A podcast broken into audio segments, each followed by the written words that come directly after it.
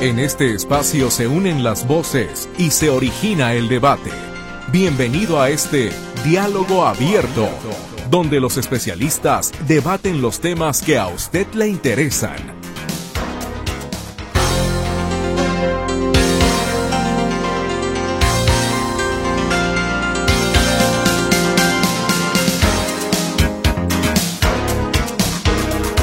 Hola, ¿qué tal? Muy buenos días. Gracias por acompañarnos aquí en su espacio Diálogo Abierto, donde, bueno, usted sabe, platicamos de todo, de todo un poco y de todo y nada. Es decir, aquí es espacio para que usted pueda expresarse, comunicarse, eh, eh, dialogar también con nosotros sobre los temas que estaremos compartiendo el día de hoy. El, y bueno, yo soy su servidor Héctor Escamilla Ramírez, estoy en sustitución temporal de la titular de este espacio, Mercedes Altamirano Bolívar, quien se encuentra en unas merecidas vacaciones. En control es mi compañero Luis Durán, Luz Balvaneda también ella está apoyándonos en los teléfonos. Recuerde que puede eh, escribirnos a través de WhatsApp al 33 22 23 27 38. Ahí yo estaré dando salida a sus comunicaciones y en los teléfonos eh, para que conteste mi compañera Luz 33 38 13 15 15 y 33 38 13 14 21. El, se acerca, se acerca una fecha muy importante en la, en la cultura mexicana, en la cultura, particularmente la cultura mexicana, una visión muy distinta a otros países en torno al fenómeno de la muerte. Y bueno, eh, México tiene esta peculiaridad, es una el mexicano de todo juega, de todo se ríe, de todo se burla, incluso y a la muerte no la ve como una enemiga, sino la ve como una compañera, alguien con quien tienes que vivir, alguien con quien que finalmente a todos nos va a alcanzar. Y a partir de esta temática es que eh, doy la bienvenida en esta mesa de trabajo al investigador histórico Elías González, que nos va a platicar pues de algunos de estos aspectos. Y reitero, el chiste de este programa es abrir también un diálogo con usted, estimados Radio Escucha, para que nos exponga sus puntos de vista, sus dudas, eh, sus quejas, sus críticas. Todo es válido en este lugar completamente democrático. Elías, ¿cómo está? Muy buenos días. Hola, tengan muy buenos días todos. Eh, con el gusto de compartir nuevamente estos micrófonos a través de, de Red Metrópoli y con el gusto también de poder eh, dialogar un tanto en esto de la muerte, que es el destino común de la humanidad. Todos vamos para allá. Todos, absolutamente todos, incluso los seres vivos, no únicamente los, los humanos, los, nuestras mascotas. Hay ocasiones que la verdad les sufrimos cuando las queremos mucho. A mí se me acaba de morir un jilguero que se llamaba Jerónimo ¿verdad? Y en fin, pero si hablamos de la muerte... Pero, que por cierto ayer fue el día de las, de las mascotas. De las mascotas. Eh, y, mucha gente, yo, yo hasta la noche lo entendí porque leímos una efeméride, dije, ah, por eso es que mucha gente estaba saludando a sus mascotas muertas. Pero Sí, anoche los los escuché un rato en lo que llegaba al Panteón de Belén para hacer un recorrido nocturno, ¿verdad? Y antier murió el, el perro más longevo del mundo. El Bobby, Juan Bobby, algo así se llamaba algo así, casi 32 años o poco más de 32 años. Yo tuve un gato fabuloso, medía 97 centímetros de la punta de la nariz a la punta de la cola. Gatote. Era un gato, eh, su madre fue persa y su padre un tapatío porque se le escapó a la señora y regresó preñada. Le decíamos el tilín tilín, ¿verdad? Aunque mi padre dijo que ese era un nombre de gato, punto y seguido, como ustedes dicen. Y en fin, la muerte aquí en México se celebra, no se conmemora como lo dijiste muy bien. El mexicano juega con todo, juega con la muerte, la reta, le enfrenta, le canta, le hace poesía, ¿verdad? Y la verdad es que el folclore del México añejo, ancestral, prehispánico, los aztecas celebraban durante 80 días la muerte de un, de un principal el, digamos que la velación, por así decirlo, duraba exactamente ocho días. Ocho días el ocho días. Y luego se recordaba cada 20 días, cada 20 días, cada 20 días hasta llegar a 80 días. Se acabó. En esos 80 días el, el, el espíritu llegaba hasta el cielo decimotercero que equivale al paraíso para los creyentes católicos. Incluso la, grafía del cielo para los aztecas y para varias culturas prehispánicas era el colibrí. Por eso se dice que cuando viene un colibrí son las almas de nuestros muertos. Es una, entonces una idea del sincretismo, ¿no? El sincretismo, porque finalmente eh, no, hay ningún valor científico, pero tradicional ahí está, y no hay que ir en contra de las tradiciones. Por ejemplo, en la capilla, bellísima capilla de la ruta franciscana de Tlajomulco de Zúñiga, que le toca la guardianía franciscana de Santiago de Tlajomulco, porque así se llama. Santiago de Tlajomulco. Santiago de Tlajomulco. Entonces, en la capilla de la Santa Cruz, en la hay tres puertas, es una capilla trinitaria, fachada trinitaria, el Espíritu Santo se refleja ahí. Y en la puerta norte, en la piedra angular, está estilizado un colibrí. Los, ese es el arte tequitqui, porque es eh, la cultura prehispánica que se mezcla con la cultura de los españoles. Ese es el arte tequitqui. Y en la puerta central pusieron los cantereros prehispánicos, los indígenas, pusieron 1692 años. Y la A la estilizaron al grado de que la A no tiene un arco agudo, sino que es un medio círculo, 360 grados, eh, tiene unos roleos que son los ojitos y abajo unos cuadritos que, que y eso forma el rostro de Tlaloc. Y tampoco se dieron cuenta los evangelizadores. Ese es el arte tequitqui. ¿Verdad? Claro, claro, claro. Y así hay numerosos eh, ejemplos del arte tequitqui en la ruta franciscana de Tlajomulco, que este, este en menos de un mes hicimos tres. Incluso nuestra amiga Claudia Manuel dijo, ¿cómo que eso está aquí en Tlajomulco? Aquí está y sin embargo no lo conocemos en general. Pero yo soy vecino de Tlajomulco e ignoraba todo esto. ¿En qué parte vives de Tlajomulco? Bueno, yo hacia la región Valle, pues, pero seguido me toca andar hacia la ¿Pero qué colonias son? Porque yo me ubico por colonias ahora. La zona Valle es la tierra de los, de los dinosaurios, es hacia la zona de Adolf Horn, toda la extensión ah, de Adolf Horn, donde se les ocurrió poner estas cosas espantosas de dinosaurios. Que ya están devastados muchos de ellos. Pues ya tirándola a la extinción. Yo creo, yo creo que, que la ocurrencia fue buena hasta cierto punto, ¿verdad? Pero pues eh, los vándalos no conocen nada de eso. Hablando de la muerte hasta de la zona. Sí, sí, sí.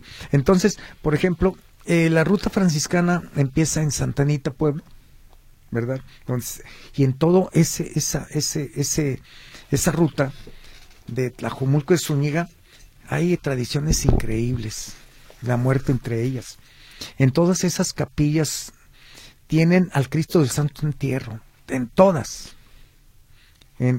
y, si volvemos a, la muerte, la verdad es que antes de 12.000 mil años atrás, los, el hombre se empezó a humanizar, digamos, pero no tenían dimensión la muerte.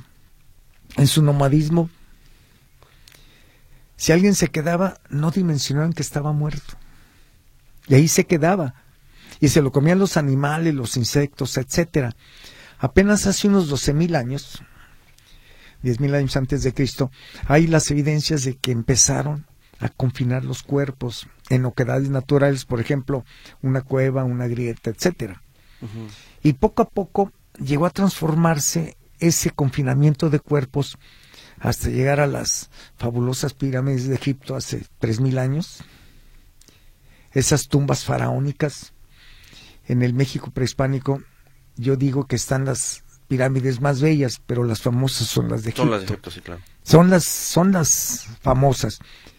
Pero si echamos un vistazo, son inertes, no tienen movimiento y las de aquí son bellísimas. Ahí está todo el legado que nos dejaron, eh, pues prácticamente desde Guanajuato hasta todo, todo el resto de la América, ¿verdad? Y, cada cultura celebra, entre comillas, celebra sus muertos. Por ejemplo, en Campeche eh, sacan la osamenta y la lavan. La regresan a su caja de madera y la guardan en el cementerio. Aquí es común que les llevemos, eh, no nada más en nuestras casas, sino incluso en los cementerios, que les llevemos comida.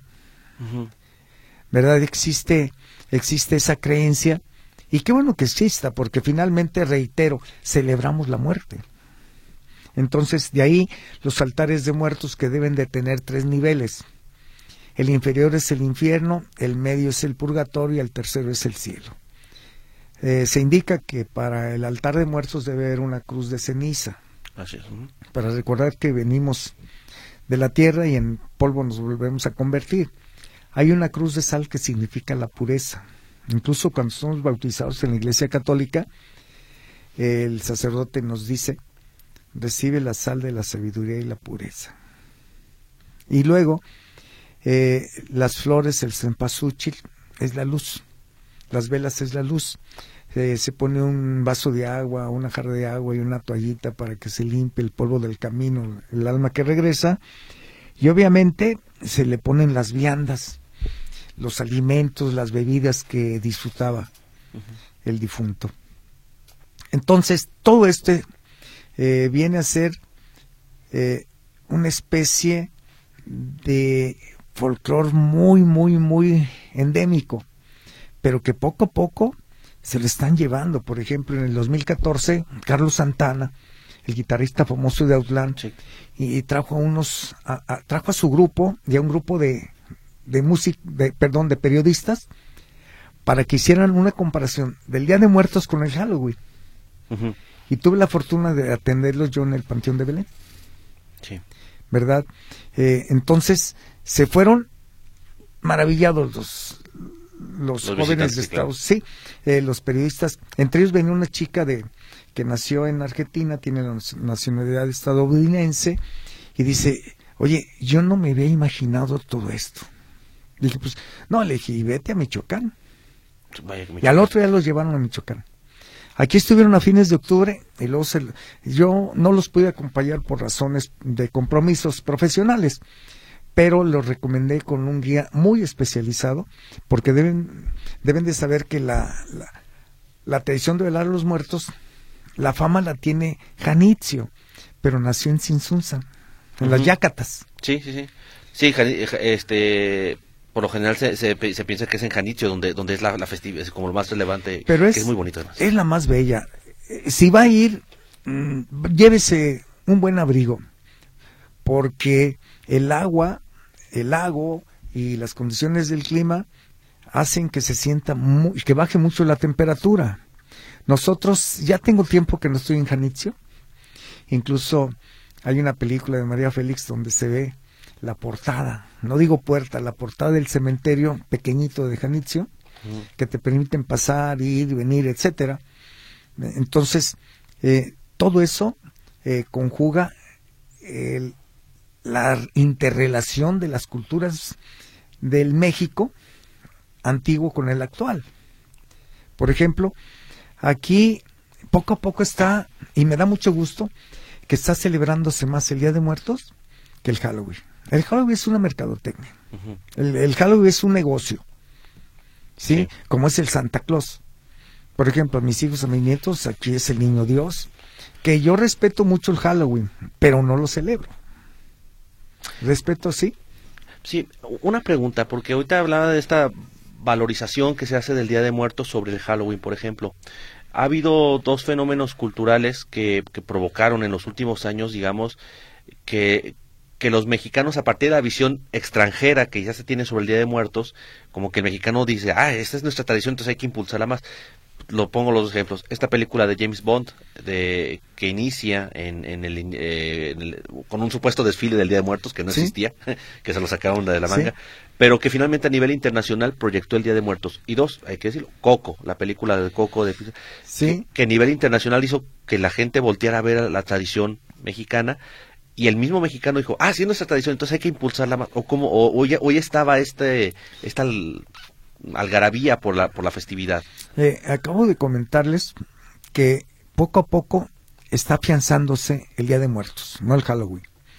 Y una, algo que benefició muchísimo y que nos refleja otra vez ante el mundo, el- la Fórmula 1. Ah, bueno, sí, también es cierto. Por la Yo apenas hace dos años vimos el desfile de calaveras en México. Pero claro, ya tienen todo el, todo el presupuesto del mundo. Costó 20 millones de pesos supuestamente o realmente. Yo manejé 18 años el desfile de las fiestas de octubre con mi amigo eh, Abelardo Delgadillo Ve- Venegas. Y lo manejé 21 años el desfile.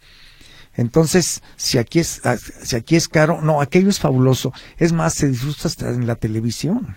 Pero allá, obvio, si tienes un presupuesto vas a poder hacer un buen evento. Y aquí me da mucho gusto que ya los municipios lo adoptaron como una tarea propia, por ejemplo, Tlaquepaque, Guadalajara, Zapopan, ¿sí? Tonalá igual, Tlajomulco tiene su singular tradición para los muertos, la cuaresma se celebra especialmente en Tlajomulco mejor que en todos lados, porque cada viernes de cuaresma, en la torre de, de la capilla del hospitalito, un señor toca de las 8 de la mañana perdón, de las 7 de la mañana a las 7 de la tarde, la chirimía. La chirimía desaparece poco a poco. En Tonalá en una escuela de chirimilleros. Y lo primero que hacen es hacer su chirimía. Esa flautita de barro que, que tiene las notas y que es una improvisación eterna. Y se acompaña una vez con el tambor o una tambora. Y poco a poco desaparece. Pero volviendo al Día de Muertos, aquí por ejemplo, se dice que de la noche del, del día 31 al día 1 de noviembre se celebra, así como se oye, se celebra a los angelitos, a los niños fallecidos. ¿Sí? Entonces, ya el día 2 ya es para los muertos adultos. Y obviamente ahí está. En, en, Michoacán es muy común, ya, ya se extendió también el uso de la flor morada que se llama cordón de obispo. Cordón de obispo. Cordón de obispo. Eh, el cempasúchil, ese nunca va a desaparecer, ¿verdad? Como la tradición, yo dijera, eh, yo espero que sea perenne, así, porque me encantan las tradiciones. Es más, a el dicho, eh, es muy añejo y es cierto, las tradiciones se convierten en leyes. Pero aquí no hay que perder de vista nuestra cultura. Reitero, yo no estoy en contra del Halloween, pero no lo celebro. No es parte de nuestra idiosincrasia cultural.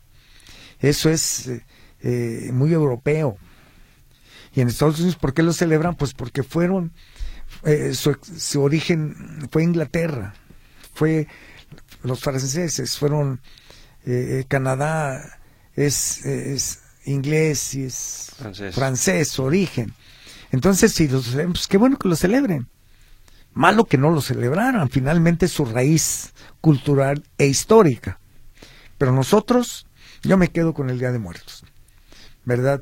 Eh, no sé si este año van a permitir el ingreso de músicos, pero es también parte, cuantísimos eventos, digo velorios, digo eh, sepelios se acompañan con banda, con música de mariachi, eh, hasta con conjuntos eh, musicales diversos. Y los cohetes, ah, los cohetes no me gustan. Y luego los cachorritos, los perritos, ¿qué les pasa? Jerónimo, mi jilguero, se volvía loco, pobrecito, por su jaula, por los cuetones. La canela, nuestra mascotita que ya tiene 16 años, también. y todos los perritos, todos los animales. Claro.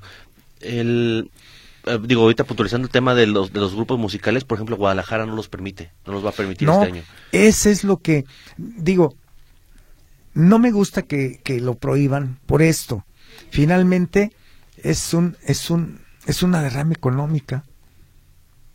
Y no está mal que nos caigan un centavo extra o un peso extra en forma lícita. Claro. Entonces, no me gustó eso que hizo. Eh, lo, eliminaron en la pandemia, estoy de acuerdo, pero es parte de la, de la cultura y de la tradición del Día de Muertos, la música. ¿Sí? En los pueblos ya ya está así incrustado, ¿no? Te vas, ángel mío, etcétera, etcétera. Pero es parte de nosotros mismos, de nuestra cultura. Y es parte de esta misma idea de la, de la celebración de la, la celebración, ¿verdad? Porque, por ejemplo, en muchos medios usted dice, se conmemora el inicio de la independencia. No, espérate, se conmemora lo trágico, se, celebra, lo, alegre. Lo alegre, ¿verdad? Entonces, aquí se celebra el Día del Grito por la ocurrencia de don José de la Cruz Porfirio Díaz Mori, que el día 15 de, de septiembre su, su cumpleaños, era su cumpleaños y su santo. Así es. ¿Verdad? Y él se, ah, pues hay que hacer el grito. Así es, 1930, 1830 que nació eh, Porfirio Díaz, así es. ¿Verdad? Y, y es más, en el 1910 ya para irse, ¿eh? pidió prestada, entre comillas, la auténtica y mal llamada campana de Dolores. No es campana, es una esquila. Campana y cabezal de madera gira sobre su propio eje, da cuatro toques en los 360 grados.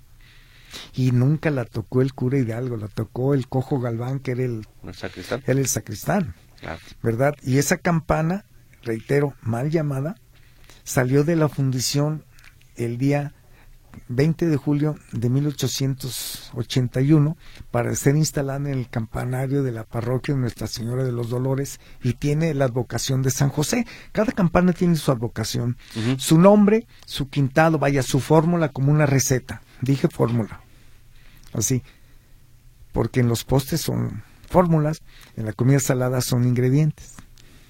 Allá es receta Y, y acá es fórmula. ¿Verdad? Y, y- pero volvamos a los muertos, ¿verdad? Cada, aquí en cada región de, de México tenemos su, la forma.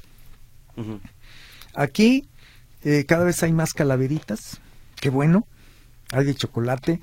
Lo común es que le pongan tu nombre o el nombre de la amiga al que se le vas a obsequiar, ¿verdad? Pero en el centro del país es increíble. Es increíble porque allá lo celebran con un entusiasmo increíble. Muy bien.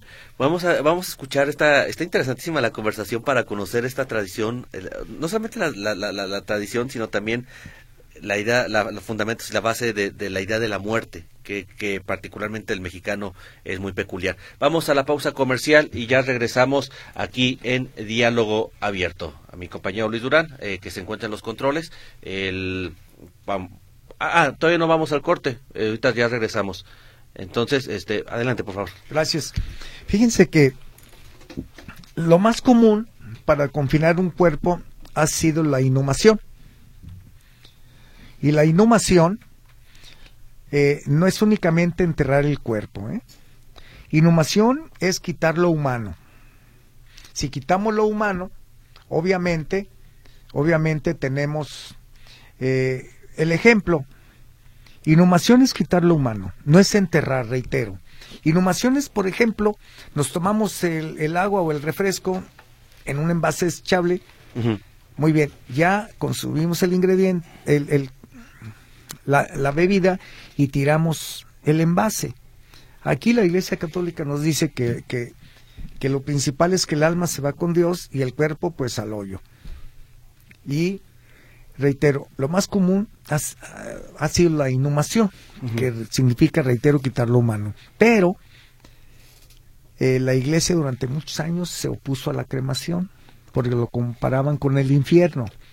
Y apenas en 1946 lo aceptó la iglesia. Y el que firmó la bula, pues fue Pablo VI, ¿verdad? Pero eh, hay, por ejemplo, en Ciudad Juárez, zona metropolitana de Monterrey, zona me- metropolitana de Ciudad de México y Toluca, Estado de México, existe una nueva forma de confinación de un cuerpo. Se llama acuamación.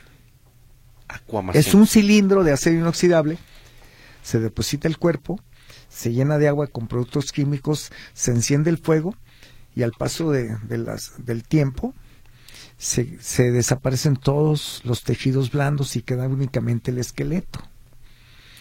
Y los muelen, mm, no quiere decir que como mole el café, en qué punto lo quiere, Sí, sí, sí. pero entregan, entregan los restos óseos y ya. Y vale en promedio 32 mil pesos. La acuamación. Acuamación.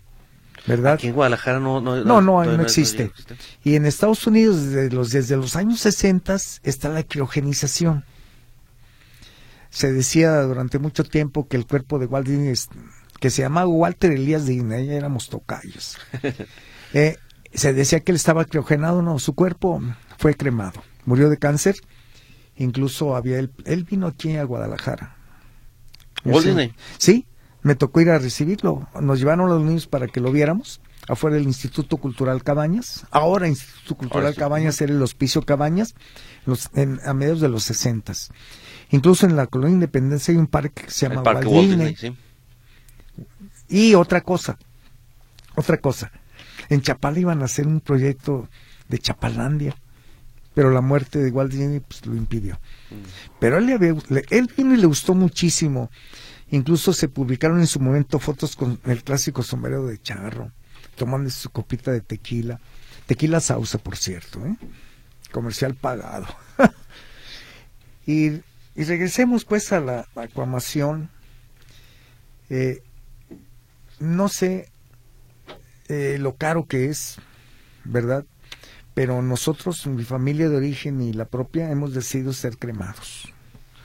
Mi esposa hace 25 años falleció repentinamente y fue cremada.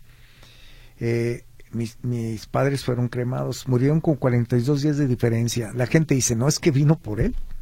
Murió mi madre el 4 de noviembre y mi padre el 30 de diciembre.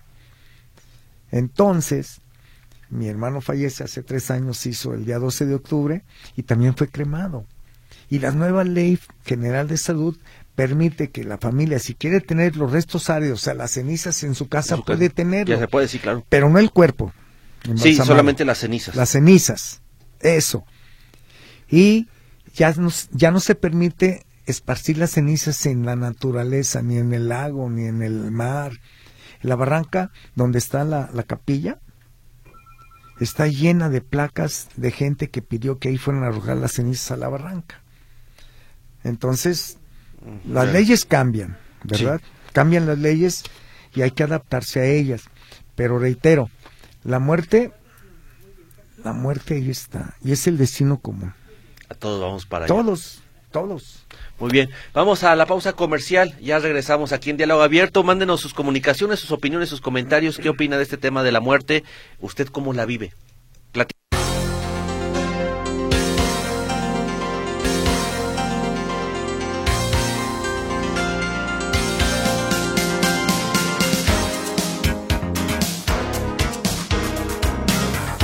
Muchas gracias por acompañarnos aquí a Diálogo Abierto. Eh, bueno, estamos aquí platicando con el maestro Elías González. Él, vamos, estamos teniendo un gran conocimiento y aprendiendo bastante sobre la tradición del Día de Muertos.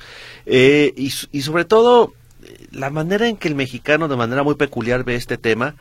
Y lo segundo es que a veces le tenemos tanto miedo a la muerte que no nos damos cuenta que en realidad pues es nuestro acompañante, es la única certeza que tenemos todos los humanos y todos los seres vivos en general, que algún día la muerte nos va a alcanzar, pero ahí depende la cultura y cómo lo vea uno, ¿no? Es decir, eh, eh, cada cultura, cada manifestación, particularmente la idiosincrasia mexicana, lo ve de una manera muy peculiar este tema. Voy a dar salida a algunas comunicaciones que nos están llegando a los escuchas, porque aquí Juan Carlos Núñez nos dice muchas felicidades por el programa y al señor Elías. Buen día para todos. Hay muchas Juan Carlos, un abrazo. Luis López, yo no estoy de acuerdo con el Halloween. Eso no es una celebración, es un relajo que hacen. Yo estaría a favor de que se pongan sanciones administrativas y multas. Saludos. Pues sancionar una o sea, no, yo creo que se refiere a los jóvenes que arrojan desde huevos hasta pedradas al transporte público. ¿Te has dado cuenta? ¿Recuerdas? Sí, claro. Que se dio ese vandalismo que es muy peligroso para muchas personas. Y que no se daba con esta frecuencia. Es decir, a ver, se celebraba, digamos, o había quienes se disfrazaban y, veían la festividad del Halloween, digamos, de alguna manera, eh, como un motivo para salir a pedir los dulces, ¿no? Lo que, lo que contempla la, la, idea del Halloween.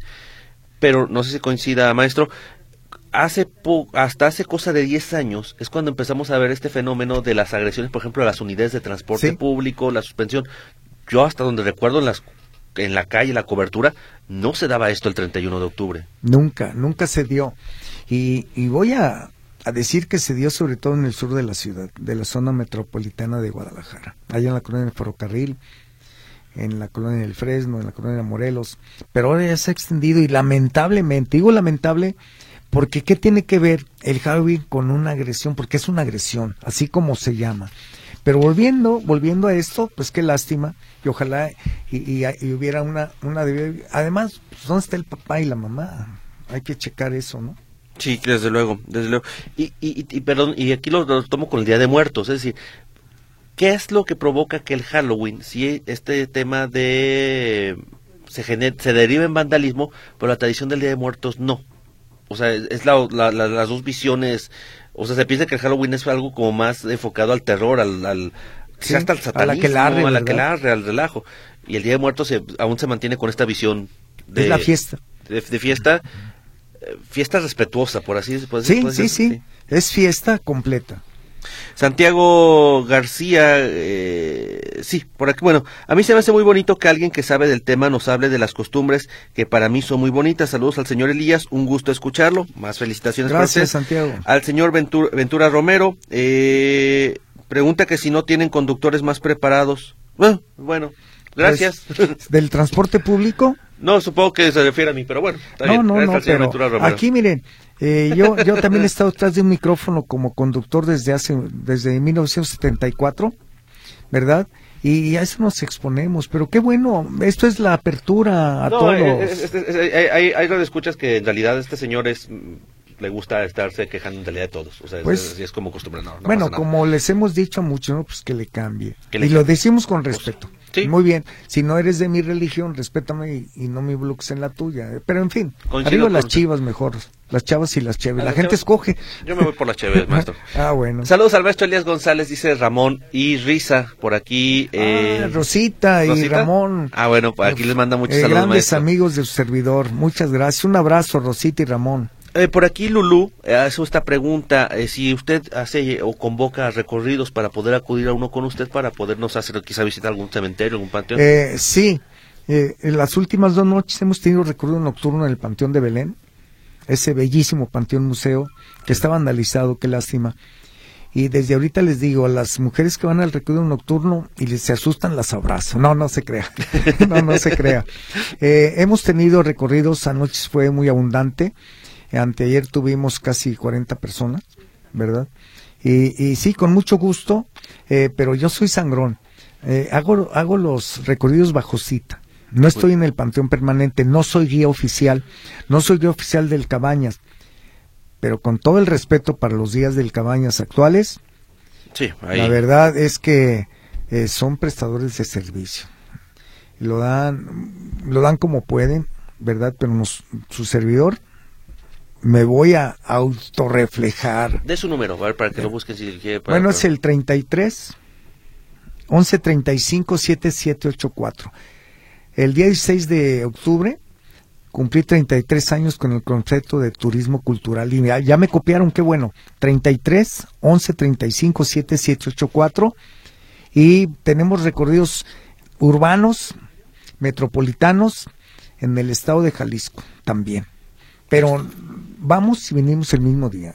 Ah, muy bien. Es que no me dedico en eso al 100%, todavía estoy activo como maestro. Sí, sí, sí, es que lo, que le iba a contar a la, señora Lulu, que es la que nos está escribiendo y preguntaba por su número, que, en realidad la docencia es lo que ahorita también se dedica, pero eventualmente igual si organiza un grupo, pues igual ahí para que vayan con usted. Es más, aquí durante con el eh, con el programa de del licenciado Abel Campirano y en el, y en otros programas, incluso eh, convocamos a la gente en forma gratuita a un recorrido.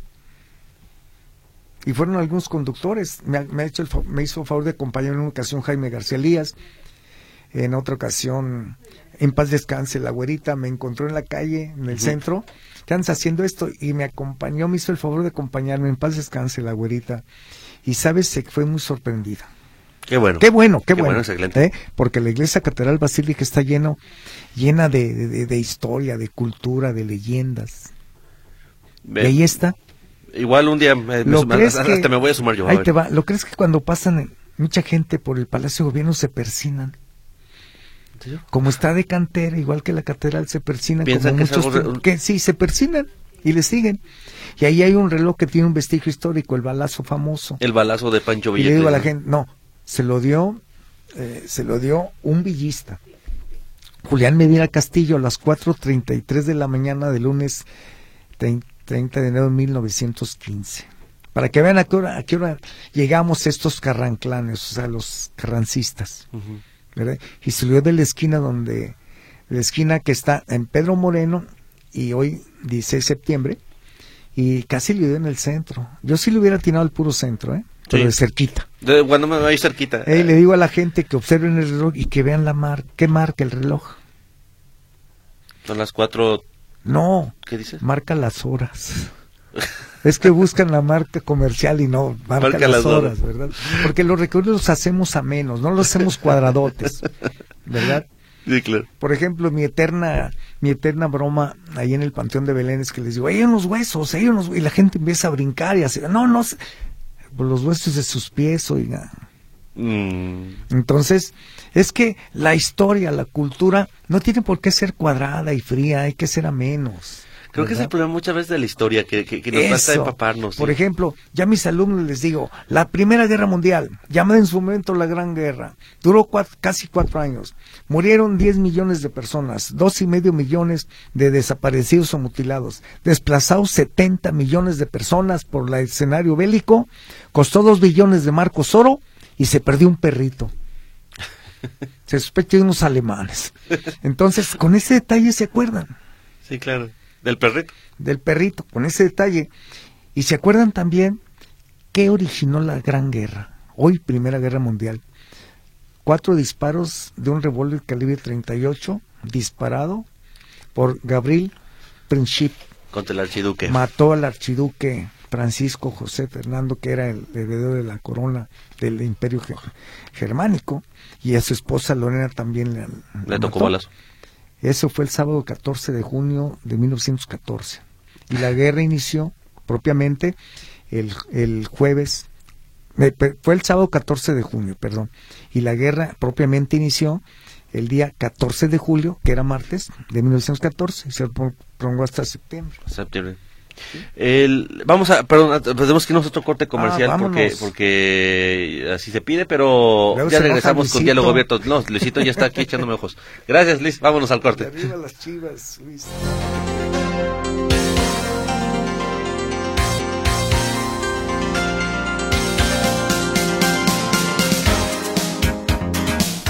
Tal? Aquí seguimos en diálogo abierto. Qué plática tan, tan entretenida, tan padre, este, recordando también a viejos compañeros de, de- de- de redacciones y periódicos y, y buenos amigos en general. El, voy a dar seguida a más comunicaciones. Mucha gente está, eh, bueno, Roy, Ra- Roy Ramírez eh, dice que no hay señal hacia Chulavista, que no se escucha bien. Eh, vamos a platicar este mensaje con los ingenieros, se los comparto con gusto para que verse qué- cuál es la situación que está presentando por allá. Eh, Martín Camacho, saludos al maestro, hay que invitarlo más seguido. Pregunta, ¿por qué los sacerdotes católicos no quieren que hagan altares de muertos? También dice arriba las chivas. Pero, eh, que yo sepa, no hay una oposición al altar de No. Muerto per se. Es decir, No, no, no, no, no, no existe, no existe tal. Eh, lo único que la Iglesia Católica pide es que no se hagan desmanes. Y eso es muy natural. Diviértete, pero no hagas desmanes. Sí. Pero no, no hay contraposición. Incluso el simbolismo ahí está infierno, purgatorio y cielo. Que es parte, volvemos al mismo sincretismo, es Sí, decir, también sí, al- sí. el altar con- es, Esto es, eh, es la cultura tequitqui también, la cultura prehispánica y la cultura que nos trajeron los españoles. Perfecto. Martín Camacho, saludos al maestro. Pueden invitarlo. Ah, perdón, este ya lo había leído. Con razón tenemos tantos mensajes, los repito. No, eh, tenemos por aquí Rita Ramírez, un buen viaje que hicimos hace días a Tlajomulco y fue hermoso. Eh, muchas gracias. Por aquí Victoria eh, de Santiago nos pregunta, ¿pueden pasar el título del libro que rifaron el programa pasado y la editorial? Sí, eh, Emma de Jane Austen. La editorial de este ejemplar es Lectorum. Eh, en realidad, Em- eh, Emma es un libro ya muy, muy, muy, muy viejo, del siglo pasado, eh, no, del siglo antepasado ya, este, pero es, eh, ya hay varias editoriales que cuentan con este libro. Ah, miren, nos comparte el maestro Elías una fotografía de este, del recorrido a La ruta la franciscana. ruta franciscana de Tlajomulco y Eh, desglosaron todos los, los elementos religiosos. Sí, este, eh, en San Juan Evangelista hay un altar de estilo churrigueresco. Es un, es un, es un arte todavía más adornado que el barroco. El barroco. Lo trajo la familia Churriguera, siete ingenieros, arquitectos, que nos trajeron esa cultura churrigueresco. Por ejemplo, churrigueresco es la, la, la fachada de la de Santa Mónica, en el el centro de Santa. Mónica. El churrigueresco. Luis López, ya está aprobada, ya está aprobada la eutanasia. Yo no tengo miedo a la muerte, pero sí a la forma de morir, que creo que ese es el miedo general. Bueno, la eutanasia no está todavía legalizada. Que el, buen morir se vale, se vale, se vale. Eh, se, la eutanasia es aquella forma de que terminen de sufrir los enfermos terminales, ¿verdad? Entonces, no se contempla en la ley todavía. Es más, ha habido esa, esa, esa, se ha buscado esa reforma a que se aplique la eutanasia en México, aunque por ahí me platican, pero son pláticas que no tengo ninguna ninguna certeza de que en algunos hospitales se permite. Vaya, se hace. No Sí. es que se permita, se hace. Sí, el, el, es decir, ya cuando no hay esperanzas de absolutamente pues nada, yo sí creo que habría médicos que por humanidad incluso lo hacen de manera escondidas, ¿no? Lo dijiste muy bien, es el punto de vista humano. Arturo Alonso, desde el punto de vista bíblico, la muerte es el estado en el que el cuerpo y el alma se vuelven nada. Un difunto ya no siente, ya no asimila. La conmemoración del Día de Muertos se basa en la emoción de recordar a los legados de los que ya se fueron y en vivencias, recuerdos y sentimientos, dice Arturo Alonso, es lo que nos comparte Guillermo Santillán Rodríguez, el de Tonalá. Saludos al maestro Elías, estamos aprendiendo mucho de sus pláticas. Ah, pues qué bueno, que ha servido de algo. Y Carlos eh, Cuellar, eh, eh, muchas gracias por sus comentarios, señor. Eh, le agradezco la, deferencia. Por aquí también tenemos eh, un comunicaciones. Patricia García también está muy muy contenta con sus comentarios. Gracias, maestro. Héctor, por aquí Elena Rentería, gracias por sus comentarios. Dice que el invitado es fenomenal. Ay, gracias. Gracias. Eh, es que no me ha visto, se va a espantar. no, al contrario, no, no, no, además, inteligente y guapo, va a decir el maestro. Eh, por aquí, buen día. Eh, el, ¿Podría repetir su teléfono? Claro que sí. Es el 33 11 35 7784. Sí. Eh, no sé si me permitas, Héctor. Sí, adelante. adelante. Eh, eh, vamos a tener un recorrido en el, en el, en el Instituto Cultural Cabañas, pero Mm, va a ser gratuito, nada más van a pagar la entrada. Sí, como tal, la, entrada. Pero mi servicio no les va a costar nada. Mi servicio como guía. Yo tengo una tarifa para determinados eventos, recorridos, perdón, porque hay recorridos que incluimos hasta la comida, los refrescos, el agua, el tequila. Sí, dije el tequila. no es malo tomar tequila, malo es cuando el tequila nos toma nosotros. Sí, sí, sí, desde luego. Y... A mí me dicen que si no me canso de tomar, pues tomo sentado, ¿cómo voy a cansar? No, no se crea, no se crea. Muy bien. Bueno, ya, ya escucha, para que se anoten al, al, Instituto Eh, la persona que quiera asistir, para tener un control, les voy a pedir que se, que se reporten conmigo 33 11 35 7784 para tener un orden porque tampoco puedo atender a, no sé, a 50 personas. Yo los limito a 30, máximo 35 personas para atenderlos bien. Sí, claro. ¿Verdad? Para atenderlos bien. Sí, sobre todo porque finalmente es un recinto que también requiere cierto organización. Sí, sí, sí, así es. Por, aquí eh, dice muy, buen día, un buen tema, el de la muerte. Eh, que el invitado nos diga qué tan cierto es que alguien quiere retirar la tradición de los nacimientos en público, dice la señora Lourdes Montes. No, de ninguna manera.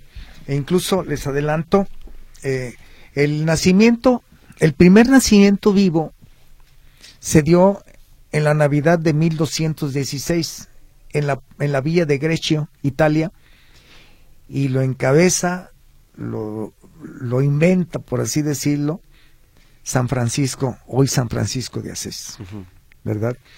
Y él, ese nacimiento fue vivo, aquí le llamamos pastorelas, en, el nacimiento se reproduce en figuras, y hay nacimientos de oro, nacimientos antiguos que llegan a costar millones de euros.